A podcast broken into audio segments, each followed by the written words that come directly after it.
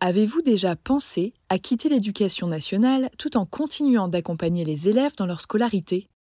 C'est ce qu'a fait Meriem, que j'ai eu la chance d'interviewer dans l'épisode 20 du podcast. Après avoir enseigné la physique-chimie pendant 10 ans, elle a choisi de devenir COSI, conseillère d'orientation scolaire indépendante. En France, ce sont les psychologues de l'éducation nationale qui sont en charge de l'orientation des jeunes. Et on compte environ un psy-EN pour 1500 élèves.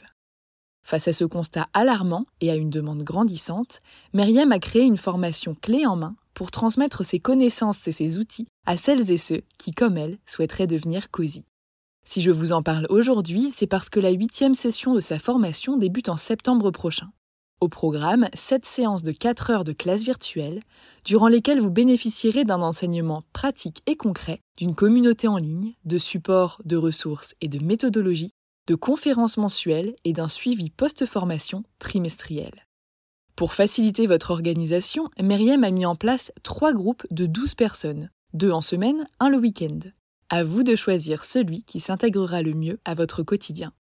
Ces trois dernières années, Myriam a permis à près de 200 personnes de devenir COSI. Alors si vous aimez transmettre, informer et travailler au contact des jeunes, tout en exerçant un métier qui a du sens, en toute autonomie et à votre rythme, cette reconversion pourrait bien vous convenir. Pour en savoir plus, rendez-vous sur son site internet meriemdraman.com et prenez le temps de répondre au quiz L'activité de COSI est-elle faite pour vous? Vous êtes toujours là? Profitez de 5% de réduction sur la formation de Meriem grâce au code AJP5. Et maintenant, place à l'épisode.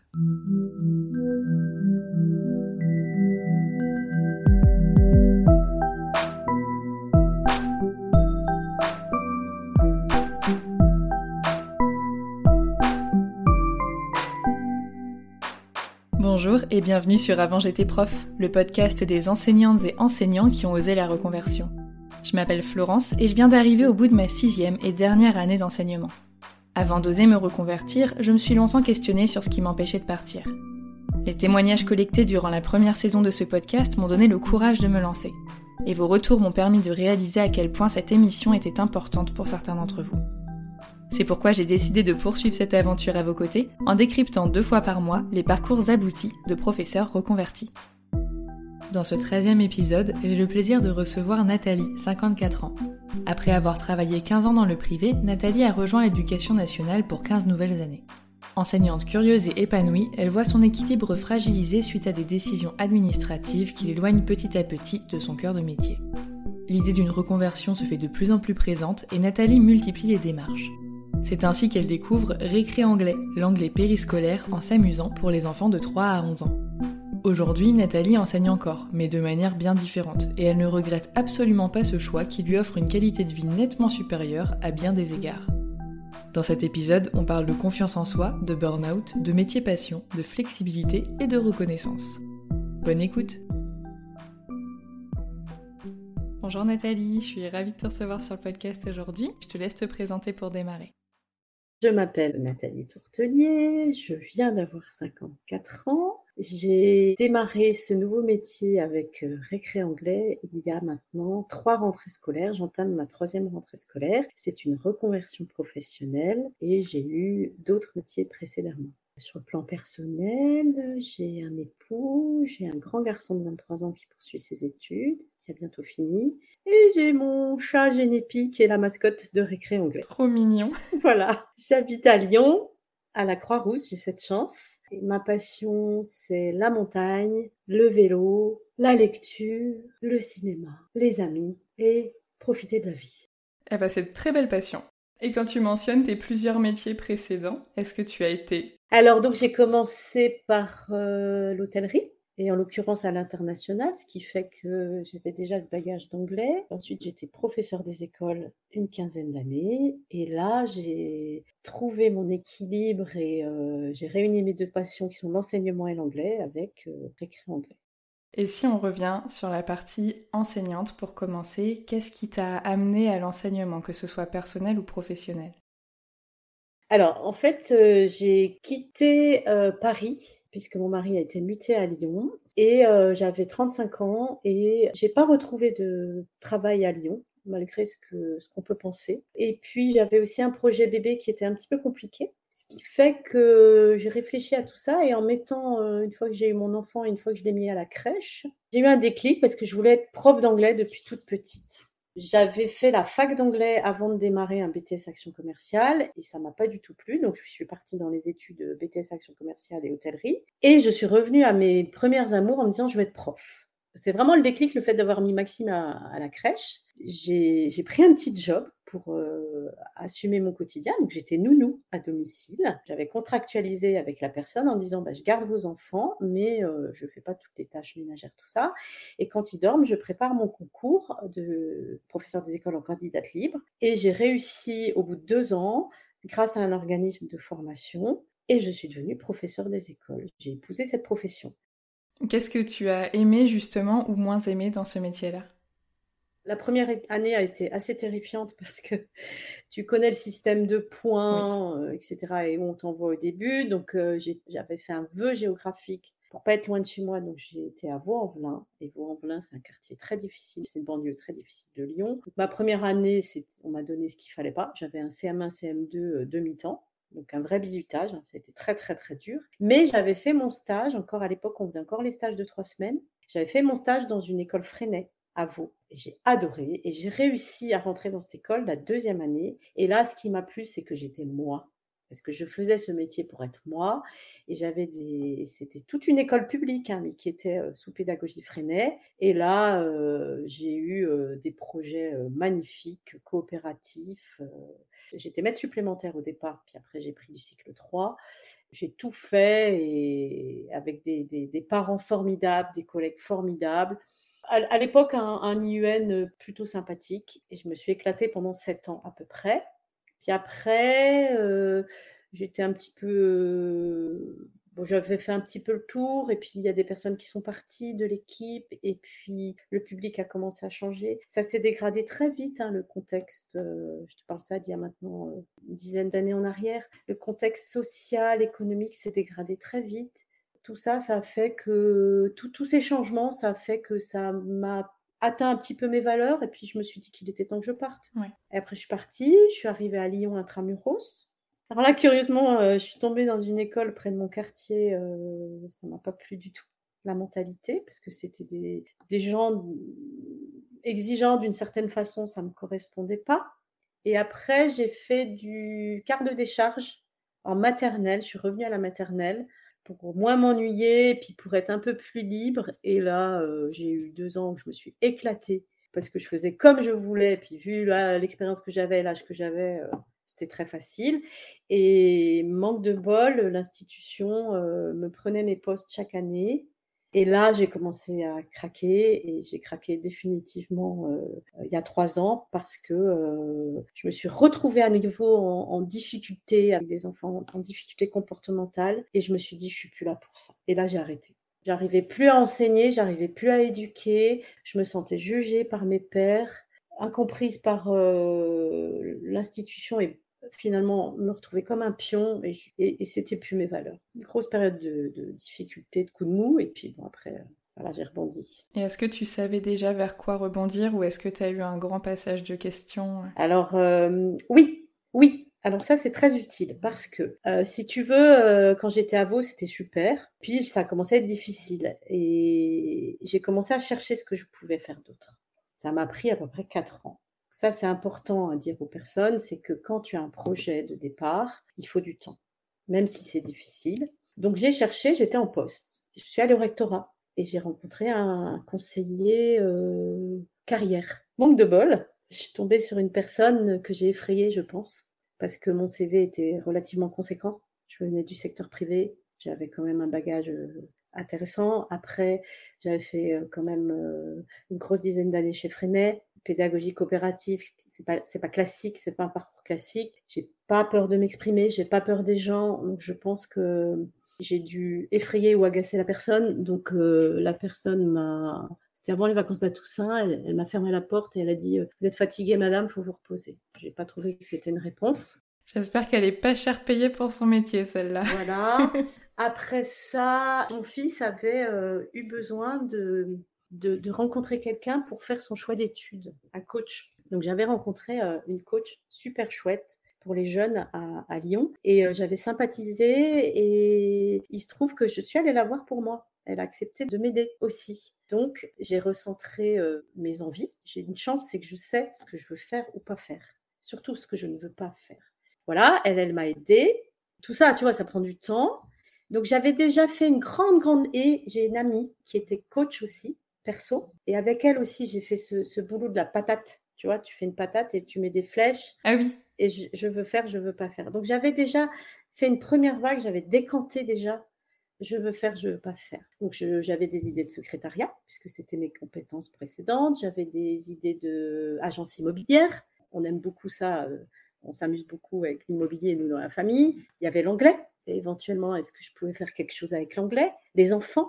J'avais recentré un peu ce que je voulais faire. Et puis, ça, c'était mon premier coup de mou. Puis un premier coup de mou, hein, j'ai surmonté, mais enfin, j'ai quand même eu euh, quelques petits arrêts maladie et j'ai quand même pris un, antidépresseur pendant un an. Hein. Oui, donc c'est plus que des petits coups de mou. ça, je trouve que c'est pas normal. On est bien d'accord. Il devrait y avoir des solutions avant ça, en fait, pour ne pas en arriver là. Voilà.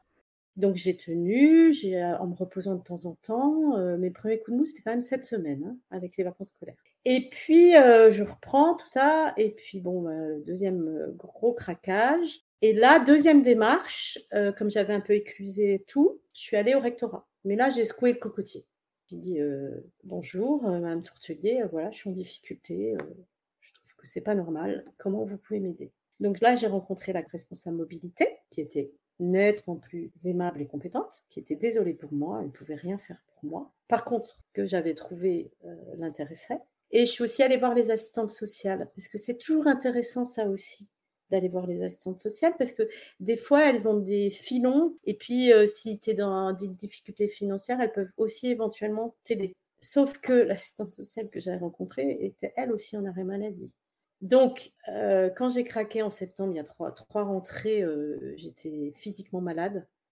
C'est-à-dire que j'en pouvais plus. Donc, euh, je, vomissais au sens propre l'éducation nationale. Donc, j'étais malade presque un mois.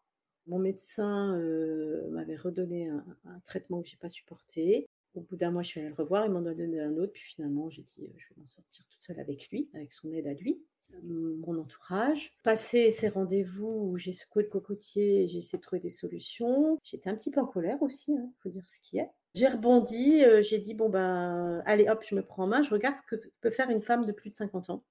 Donc j'ai regardé tous les réseaux sociaux, tout ce qui se passait. je suis assez branchée quand même pro, c'est-à-dire LinkedIn, Facebook, etc. Mon mari est dans l'événementiel, donc je connais bien les salons, etc. Et j'ai trouvé le salon Profession L que tu as à Lyon, à Bordeaux, qui est un, un truc pour les femmes, la reconversion des femmes. Super. Et ça, c'est un truc, c'est assez top. Donc j'y vais, je m'inscris, j'y vais. J'étais aussi allée au salon L. C'est très chouette aussi. Là, toi, je me suis bien bougée, quoi. Et j'y suis allée c'était très chouette aussi parce que tu rencontres des gens. Je m'étais fait, en l'occurrence, maquiller et une photo pro, donc pour l'estime de soi, tu vois, tu reprends un peu confiance, tout ça. Donc ça, c'était fait. J'avais pris plein de contacts. Et puis je, ensuite, je vais à Profession L au mois d'octobre. Et là, je tombe sur Récré anglais. Récré anglais, c'est quoi? C'est enseigner l'anglais aux enfants en s'amusant mais je suis faite pour ça. Ah bah, ça coche pas mal de cases. Le, truc de rêve, quoi. Donc, euh, je vais euh, à la conférence, et puis ensuite, je vais rencontrer euh, la fondatrice et son bras droit, et on discute de façon assez informelle. C'est pas un salon où tu fais du recrutement, c'est un salon où on t'informe, tu, tu, décantes un peu. voilà, je, je, je m'informe, je prends un peu tout ça. Je rentre, je réfléchis, je dis, c'est vraiment un truc pour moi. Ça, c'était au mois d'octobre octobre, novembre, je dis mais je crois que j'ai trouvé. Et puis je dis Denis Bouvier, la fondatrice, je suis prête. Et c'est novembre, j'étais en arrêt maladie. Hein. Je dis bah écoutez, je vous envoie les documents, je lis les documents, je dis à mon mari, je suis sûre que ça va marcher, vu mon profil, vu mon environnement de la Croix-Rousse familiale, etc., les écoles que je fréquente, tout ça, ça va marcher. J'ai donc été interviewée en anglais, j'ai eu un entretien de recrutement assez plaisant et, j'ai signé avec Récré Anglais. Et au mois de mars, je demande à ma mère amie, je dis je fais quoi là? Je me lance, je me lance pas parce que l'éducation nationale m'avait toujours pas rien accordé. Ça, je te raconterai après. Et elle me dit, bah, vas-y, fonce. Et j'ai commencé mon, à trouver des clients en mars. Un petit peu en sous-marin, effectivement, parce que j'étais en arrêt maladie pendant une année scolaire.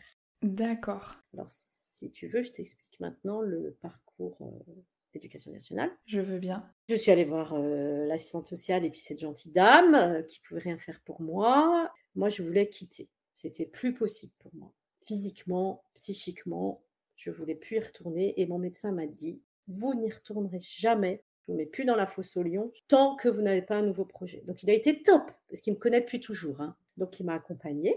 J'ai été aidée par un syndicat, mais finalement, c'est pas mon syndicat qui m'a aidée, c'est un autre, parce que ils se connaissent entre eux, puis ils se passent les dossiers plus ou moins, et je suis tombée sur un gars exceptionnel.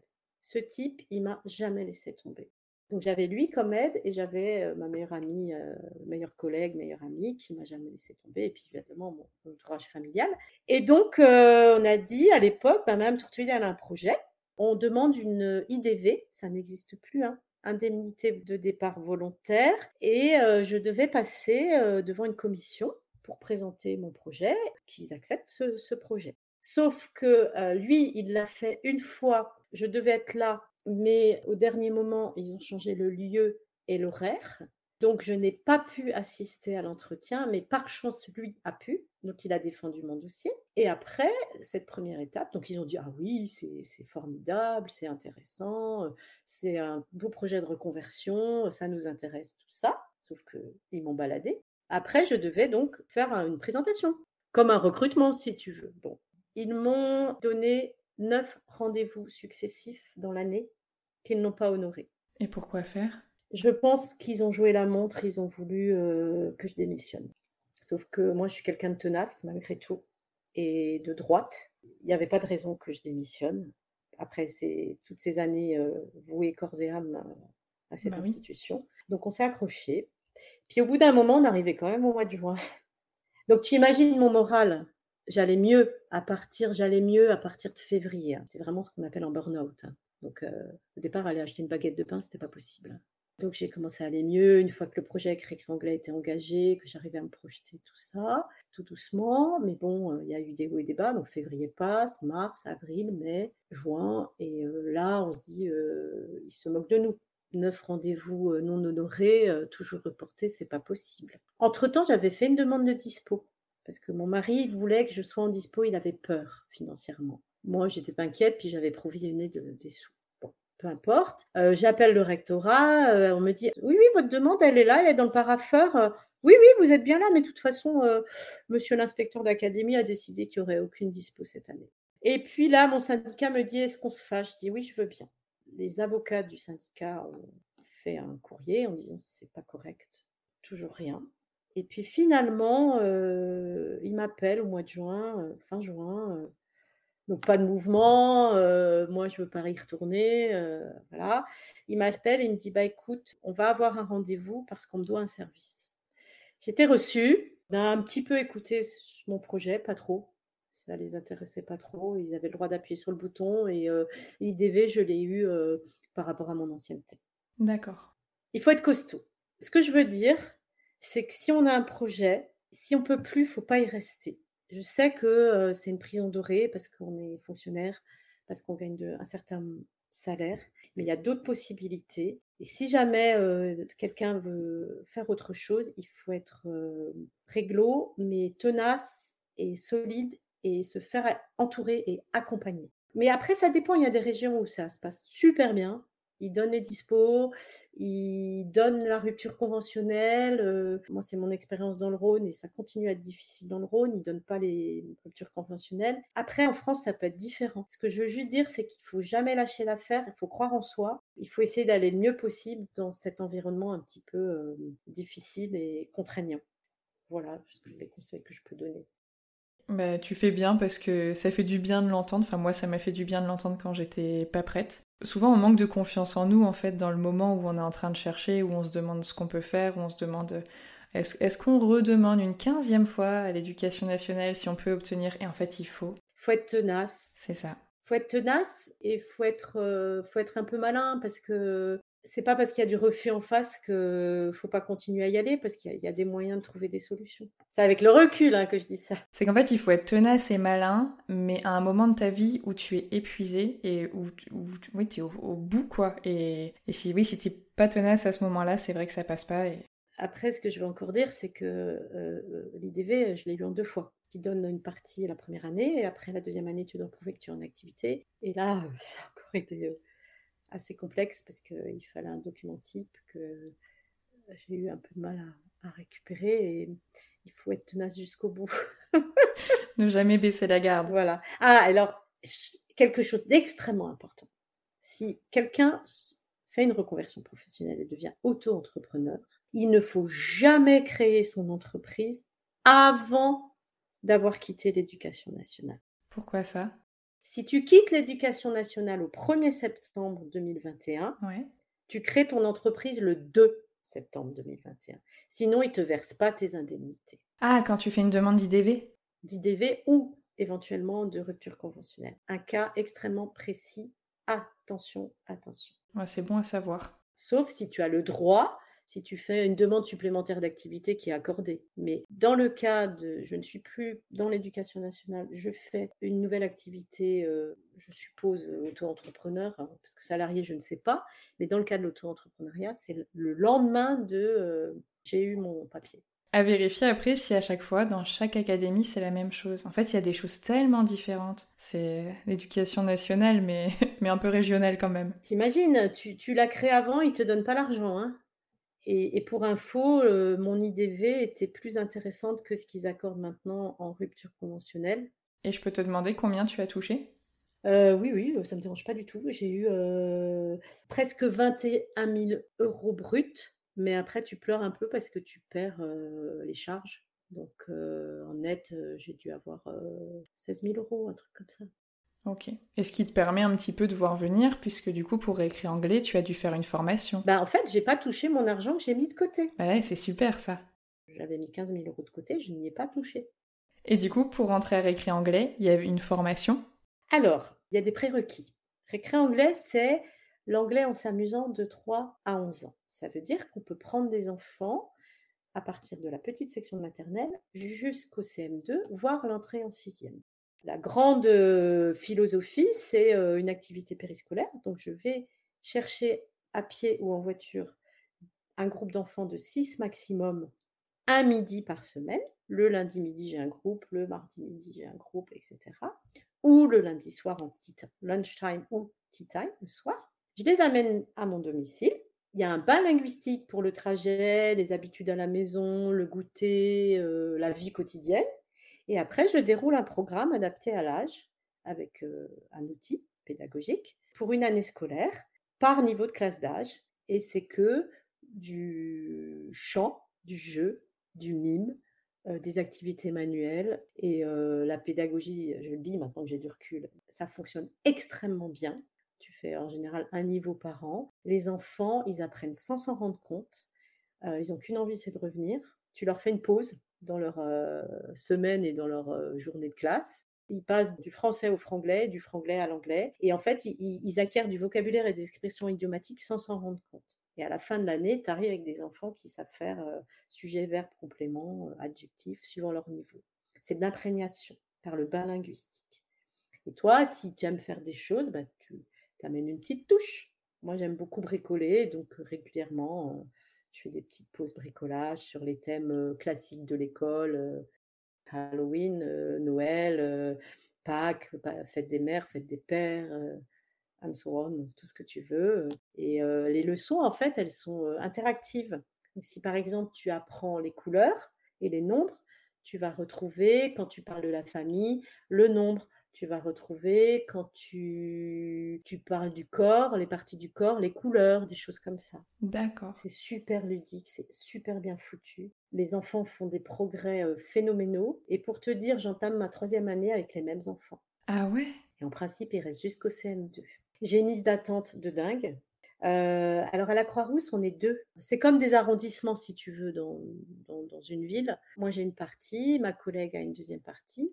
Et en fait, je lui donne ma liste d'attente parce que moi, j'ai déjà à l'année 37 élèves, c'est beaucoup.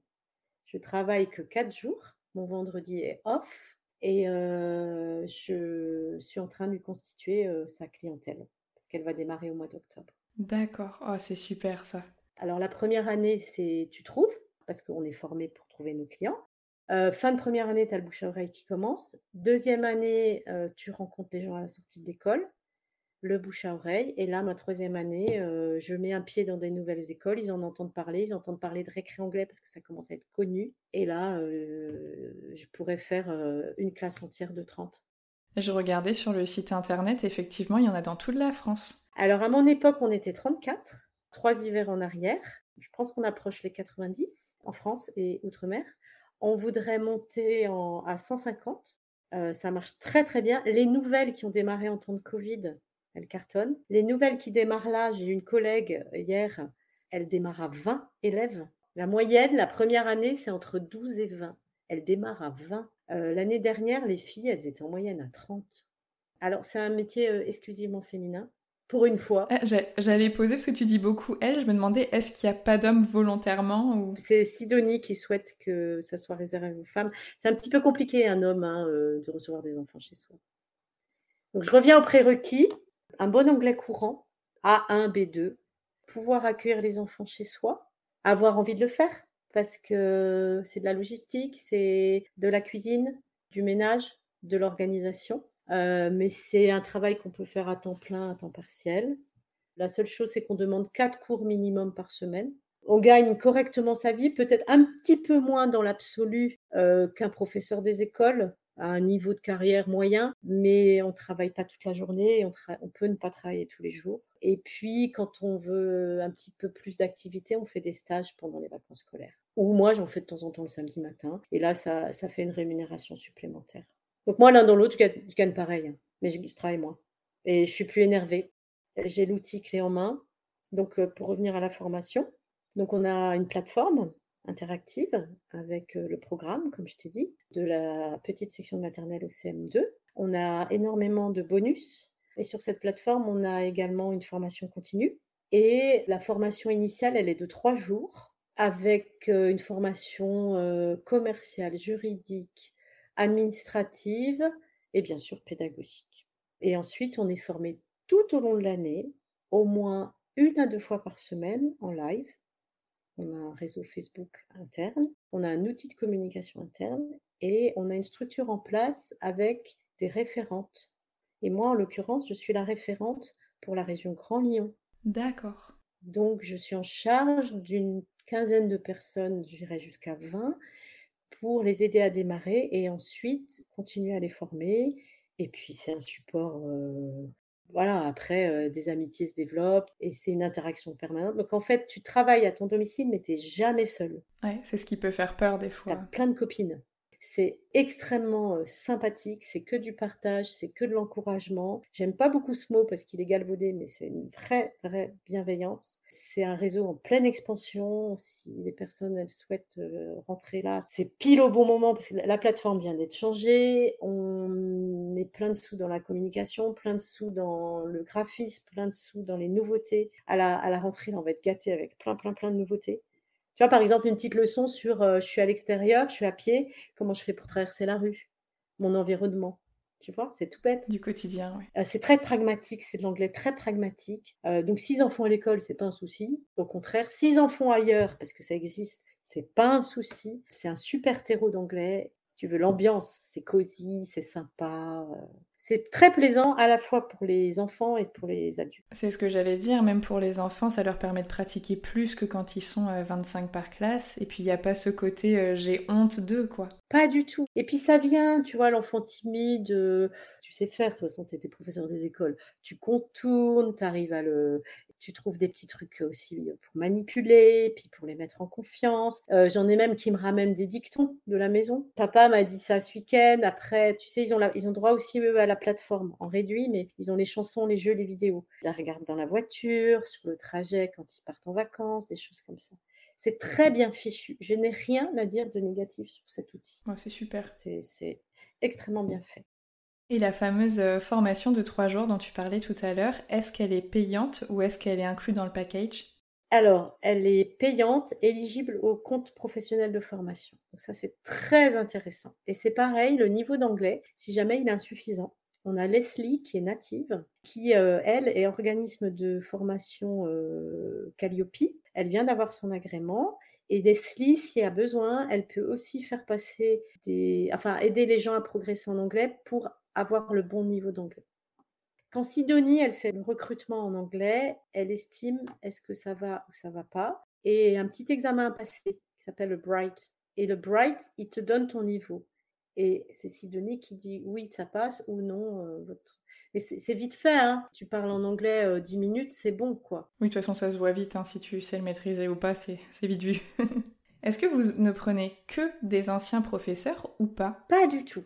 Alors, ce qui est chouette chez nous aussi, et c'est pour ça que je te disais que c'est un super réseau et que c'est super intéressant sur le plan personnel, c'est que euh, les copines, elles viennent de partout. Donc, on a à peu près 30% de gens reconvertis du secteur privé. Alors, ça va être des ingénieurs, euh, des gens de l'assurance, de la banque, euh, j'en passe, hein, de l'hôtellerie, euh, tout ce que tu veux. 30% de secteur privé, c'est quand même super intéressant. Et puis des, filles qui ont eu des beaux postes. Hein. Tu as 30% de natifs qui ont eu différents métiers ou qui ont déjà d'autres métiers. Il y a des gens qui font du yoga, il y a des gens qui étaient nounous, il y a des gens. Et tu as 30% de professeurs du primaire ou du secondaire. Ah oui, donc quand même, il y en a pas mal. Ouais, il y en a pas mal. Et c'est un atout. Alors surtout du primaire dans la mesure où tu connais le, mmh, la pédagogie et comment fonctionne une classe et comment gérer l'autorité et comment t'organiser. C'est ça. Et une fois que tu as l'outil récré anglais, tu ne fais plus rien d'autre que utiliser cet outil, tu arrêtes de surfer, de chercher midi à 14h. Et comme notre réseau y partage, tu te concentres sur l'outil, la plateforme et le partage des unes et des autres et de la formation continue. Et est-ce qu'il y a une euh, relation particulière avec les parents? Vous les voyez du coup ou pas? Oui, alors les parents, les... Bon, déjà, euh, quand tu inscris un enfant, tu, reçois tu fais une présentation du, projet Récré Anglais et euh, tu reçois les parents et les enfants. Et puis ensuite, les parents qui inscrivent leurs enfants à midi, bah, tu les vois plus trop. Donc là, on communique, on se fait des groupes WhatsApp et on leur envoie ce qu'on fait. Il faut être habile avec les outils numériques. Ça, c'est un prérequis aussi, j'ai oublié de le dire. Je sais qu'il y a des gens qui n'aiment pas, mais il ne faut pas être allergique à, tout ça. Moi, j'y connaissais rien a trois ans, je suis quasi experte. Sinon, j'ai ma community manager qui m'aide. Quand je fais une boulette, elle me le dit ou elle me conseille. Ou... Mais même mon fils m'a dit Ah, c'est bien, maman, ce que tu fais. Alors là, j'ai pris, 23 hein, ans. Hein. Ouais, si les plus jeunes le disent, c'est que c'est bon signe. Voilà. Il ne le dit pas souvent, mais de temps en temps, il me dit Ah, c'est bien ton truc, là. Voilà. Et, sinon, les ceux du soir, bah, tu rends les enfants, en fait tu, vas les chercher à l'école, mais tu les rends au pied de, chez toi. Donc tu les vois toutes les semaines. Et ça se passe bien dans l'ensemble avec les parents aussi?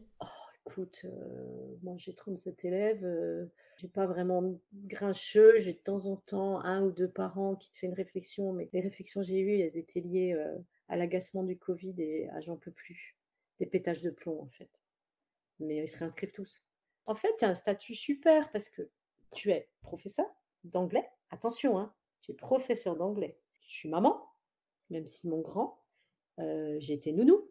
J'ai l'âge que j'ai, je suis une dame d'un certain âge. Donc j'ai un statut, euh, moi, dans la rue, mais c'est la folie douce. Hein. Tout le monde me dit bonjour, tout le monde me dit s'il vous plaît, pourriez-vous prendre mon enfant Merci, c'est s'il vous plaît, merci en permanence. Et toi, ça te dérange pas de vivre près de là où tu travailles, de croiser les familles, etc.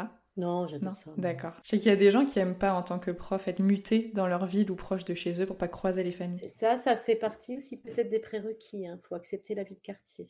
Mais la vie de quartier fait que tu développes ta clientèle, puisqu'il y a beaucoup de bouche à oreille et de notoriété. Oui, c'est un job où il faut aimer les gens, et il faut aimer être vu et il faut aimer euh, le contact. Hein. sinon, c'est pas la peine. Hein. Il faut être un petit peu dégourdi et il faut être un petit, avoir un petit peu le sens du, commerce et euh, de l'entrepreneuriat. Voilà, c'est pas un job où tu restes dans ton coin. Par contre, tu n'es pas obligé de faire beaucoup. Tu peux faire petit, moyen, grand. Moi, j'en fais euh, trop, mais c'est ma personne et c'est pour ça que je suis référente aussi. Et euh, vraiment, je kiffe. Oui, c'est par choix. Tout à fait. Et n'es pas obligé. Et est-ce que, peut-être que tu vas me répondre que non, mais est-ce qu'il y a des côtés négatifs dans ton métier? Comme tout le monde, à la fin de l'année, tu n'en peux plus, tu tires la langue. C'est-à-dire que tu en as marre de faire des gâteaux, tu en, as marre de faire à manger, tu en as marre de faire le ménage. Mais comme tout le monde, il faut savoir prendre un petit peu de recul aussi. C'est-à-dire que tes vacances, tu peux un petit peu travailler, faire un stage, mais il y a un moment, il faut savoir se reposer. ce que tu fais pas ce job récré anglais pour vivre ce que tu as vécu en tant que professeur des écoles? Tu, ne refais pas le schéma négatif que tu as vécu, surtout pas. Donc, euh, c'est pour ça qu'on est là aussi, nous les référentes, pour accompagner les personnes, pour, sur un plan personnel, te dire attention, fais comme ci, fais comme ça, attention à pas tomber dans ce piège.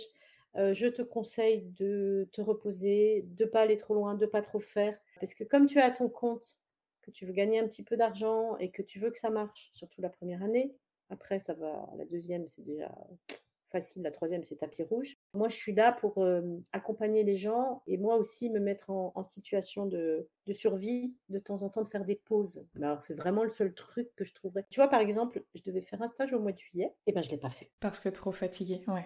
Bah écoute, cette situation de Covid quand même, nous, moi depuis le premier Covid, je ne fais que m'adapter. Ok, c'est une de nos qualités, hein, on sait faire. Mais il y a un moment, t'en peux plus. Donc j'étais fatiguée, beaucoup de choses négatives malheureusement dans l'année. on a perdu beaucoup de monde, pas lié au Covid, mais on a perdu beaucoup de proches, difficile, tu vois. Et j'étais fatiguée. J'ai dit, bah, je ne le fais pas le stage.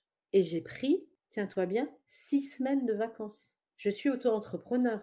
Je sais pas si tu vois le truc. Parce que ce métier permet, moi je me débrouille.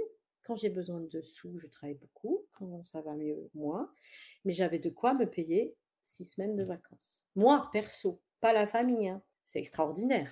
Donc en fait, tu es entrepreneur, du coup tu as ta liberté, ta flexibilité, donc tu peux choisir comme tu dis de bosser plus si tu as besoin de plus, bosser moins si tu n'as pas forcément besoin, mais en même temps, tu as une certaine euh, sécurité, alors peut-être pas autant qu'un employé quand même, mais tu, es à peu près certaine en fait qu'au bout de deux ans, euh, voilà, tu as du monde. Ah que si tu veux faire plus, il y aura plus quoi. Bah, la première année, c'est une année de lancement, donc il est très important de l'entendre. C'est-à-dire qu'il y a une moyenne d'élèves qu'on garantit, mais c'est pas nous qui les trouvons, hein, on est formés pour les, trouver. Euh, donc on accompagne les personnes pour, euh, et on les forme pour trouver leur clientèle. Donc je te disais, la moyenne c'est entre 12 et 20, mais les filles elles démarrent à 20 parce que Récré Anglais commence à être vraiment avoir notoriété publique. Hein. Et si tu atteins 25 élèves, tu vis très correctement. Et la deuxième année, tu gardes tes 25 et tu, peux monter à 30, 35 et là tu vis très très décemment. Donc moi j'ai mon fonds de commerce si tu veux, j'ai mes 35 élèves et je rajoute des choses quand j'ai envie. Et la semaine prochaine, je fais un stage de 5 jours, il est plein. C'est mon petit bonus pour rembourser mes vacances. Si on fait un point de comparaison, euh, en termes de... Alors, je ne sais pas du coup si ça va se comparer parce que les horaires correspondent pas, mais quand tu étais enseignante, par rapport à combien tu gagnais avant pour le travail que tu fournissais, là aujourd'hui, combien est-ce que tu gagnes à peu près par mois? Je vais faire comme si j'étais euh, une licenciée classique. Je me verse 1500 euros net, mais je fais des stages et si je lisse ce montant de stage annuellement, je suis à 2000 euros net. C'est un petit peu moins. Mais attention, je travaille quatre jours. Même pas. Lundi, mardi, jeudi, mercredi matin. Trois jours et demi, je travaille. Oui, bah oui, voilà. J'allais y venir après sur la quantité de travail. Alors au début, tu travailles six heures par jour, tout inclus. Euh, la nourriture euh, et les cours. Ta préparation, tu l'as fait plutôt en amont, mais euh, ta préparation, c'est réfléchir, imprimer, plastifier. Hein, c'est pas non plus, c'est pas une préparation, t'as pas de correction et t'as pas une, préparation de recherche comme un professeur des écoles. on a des fiches de prep en fait, tu sais? une leçon dure à peu près 3 à 4 semaines. C'est juste dire, je vais faire tel jeu dans tel ordre et qu'est-ce que je peux rajouter d'une autre leçon ou, qu'est-ce que je trouve sur la plateforme ou qu'est-ce que les autres ont fait. Ah, c'est une bonne idée, je vais le faire. Ça va. Hein. et tu fais que chanter, danser toute la semaine. Voilà. Donc, tu vois, 1500 euros à 3 jours et demi, à 6 heures par jour. Moi, je fais plus 6 heures par jour. Hein, parce que voilà, je suis à ma troisième année et, j'ai l'expérience de récré anglais et de prof. Tu fais le ratio. Ouais, le ratio est intéressant. Ouais. bah, mes copains qui sont dans le secteur privé, ils hallucinent. Parce qu'en fait, tu es rémunéré par enfant, mais plus tu as d'enfants, plus ton taux horaire il augmente. Donc, pour te dire, on est à peu près à 12 euros net de l'heure, mais ton cours il fait 2 heures par enfant et tu as 6 enfants chaque jour, le midi et le soir sans rentrer dans les détails. Hein. Oui, oui, oui, mais c'est déjà très bien de le savoir. Tu gagneras peut-être un petit peu moins, c'est sûr, que euh, quand tu es arrivé à 15 ans de professeur des écoles. Peut-être, mais tu as une qualité de vie. Bah, oui, pas forcément si tu lises ton boulot de prof sur le même taux horaire, en fait. Tu me fais trois jours et demi de prof, je suis pas sûre que... Ah bah, oui, après peut-être dans le secondaire. Ah, peut-être. Oui, j'ai peu de regard sur le secondaire. En fait, je reçois beaucoup de profs de primaire. Je... C'est pas un choix, hein, mais. Euh, si tu as envie de, de, de, plus souffrir et de t'éclater et euh, euh, te faire des copines et, et d'avoir des relations intelligentes avec les gens et les enfants, c'est un job de rêve. C'est vraiment un job de rêve. Et je l'incarne. Et tu m'aurais vu il y a trois ans. Oui, parce que là, les gens ne te voient pas, mais moi, je vois ton sourire à chaque fois que t'en parles.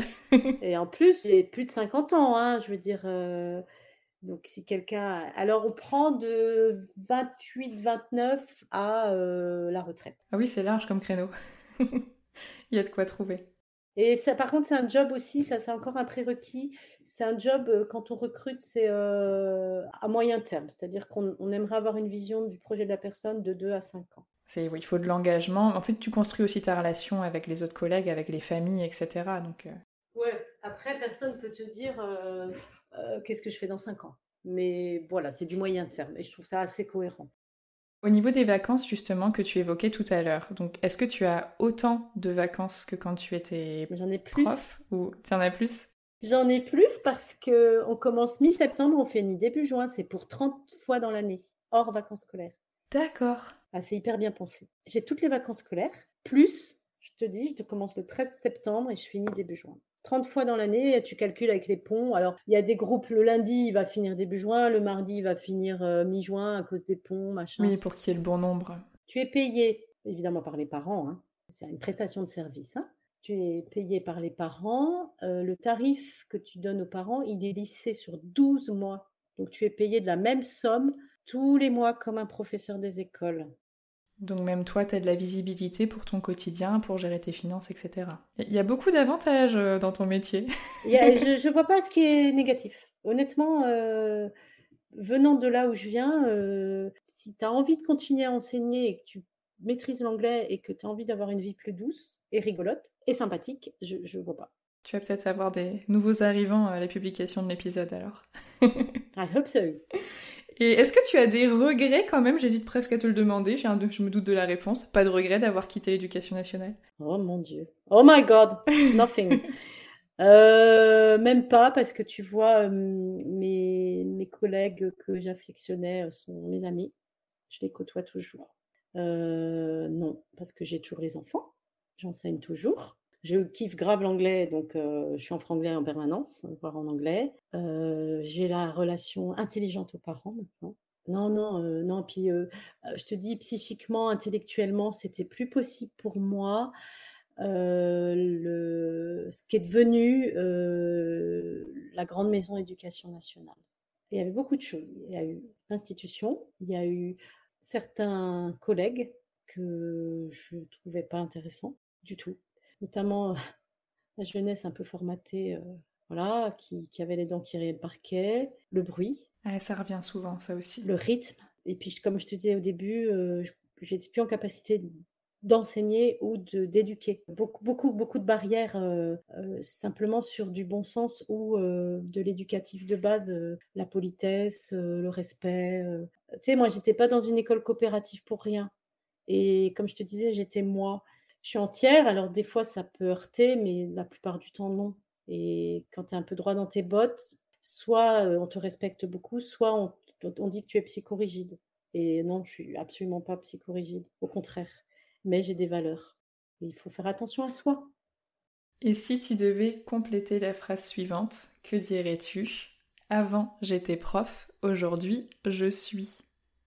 Aujourd'hui je suis moi-même, prof d'anglais, dans mon quartier, et une personne estimée, heureuse et avec plein d'avenir. Ah bah dis donc, c'est magnifique. Je sais pas comment je vais écrire tout ça dans la vignette, mais c'est magnifique. je sais pas, hein, j'en aurais d'autres. Mais euh, c'est super, c'est super. Ça fait plaisir à entendre en fait, comme, euh, comme à chaque fin d'épisode, je me dis moi aussi bientôt. je te le souhaite. Bah écoute, on arrive à la fin du podcast. Est-ce que tu aurais quelque chose à rajouter, de quoi on n'aurait pas parlé, que tu tiens à partager?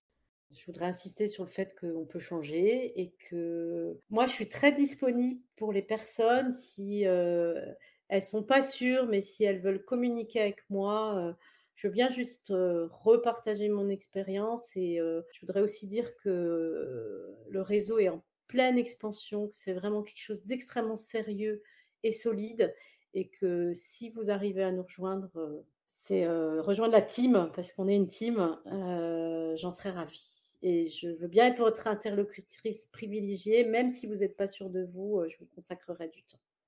En dehors de, cette idée que le groupe grossisse, l'idée principale, c'est penser à changer. quoi.